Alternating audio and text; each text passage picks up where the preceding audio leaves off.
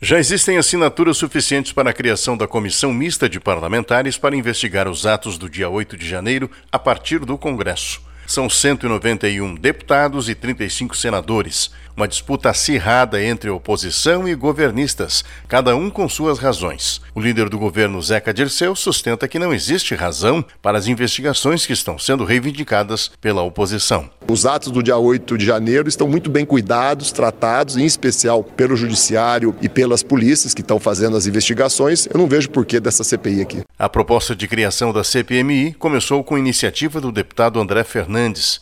Ele agora se diz surpreso com a tentativa do governo de embargar o tema. É uma atitude muito estranha, tendo em vista que o próprio governo chamava o 8 de janeiro de um golpe de Estado, uma tentativa de golpe, e que a prioridade do governo seria punir os tais golpistas. Por que o governo mudou de opinião? O deputado Biratã Sanderson lembrou que a cooptação velada que está por detrás das tentativas do governo é corrupção, ou seja, é crime. Quem recebe vantagem devida para fazer alguma coisa está cometendo um crime de corrupção passiva e quem exige algo em troca está cometendo um crime de compulsão.